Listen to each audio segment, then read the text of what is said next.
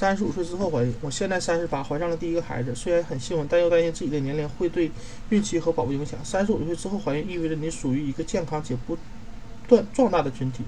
四十多岁才第一次怀孕的女性也越来越多。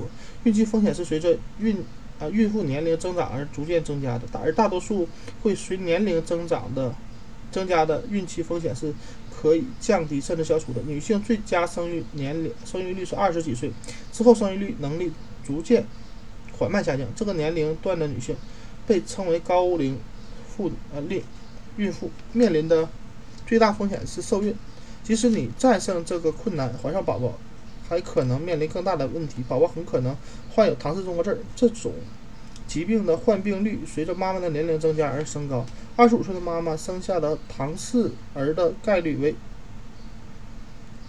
啊一千两百五十分之一，三十岁的妈妈则为一千分之三，三十五岁的妈妈是三百分之一，而四十五岁的妈妈达到了三十五分之一。据推测，唐氏综合症及其他染色体异常。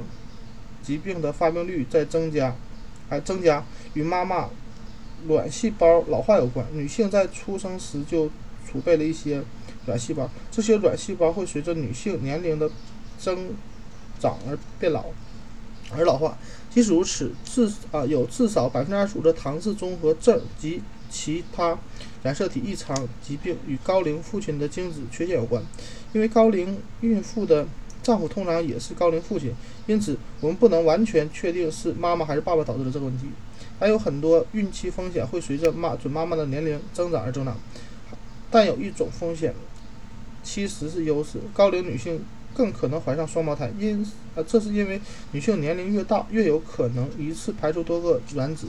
总体来说，年龄越大的女性越越容易出现自然流产，因为啊卵细胞老化、先兆子癫。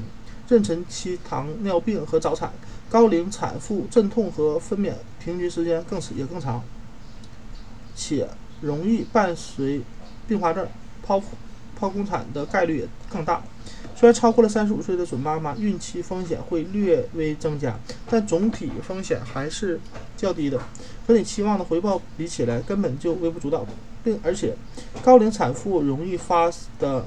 发生的并发症是可以控制甚至预防的，药物及严密的医学监控能够阻止早产的发生。新的医学突破也在不断降低产房中的风险。虽然唐氏综合症不能预防，但是在孕期可以通过多种筛选和诊断性检查准确辨别。孕期前三个月必须的许多非侵入性筛选。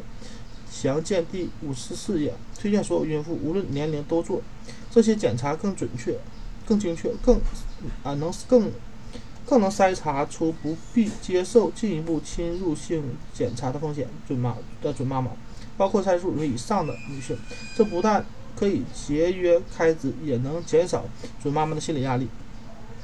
医生手段能帮助你安全度过孕期并生下健康的宝宝，但绝对比不上你的努力、合理运动、健康饮食和优质的产前护理。年龄增长不一定就是高危，但许多个个人风险因素积累起来将置于高危之列。消除或尽可能降低众多风险的因素的影响，你可以在你可以你就可以走出年龄的阴影，像其他年轻妈妈一样出生。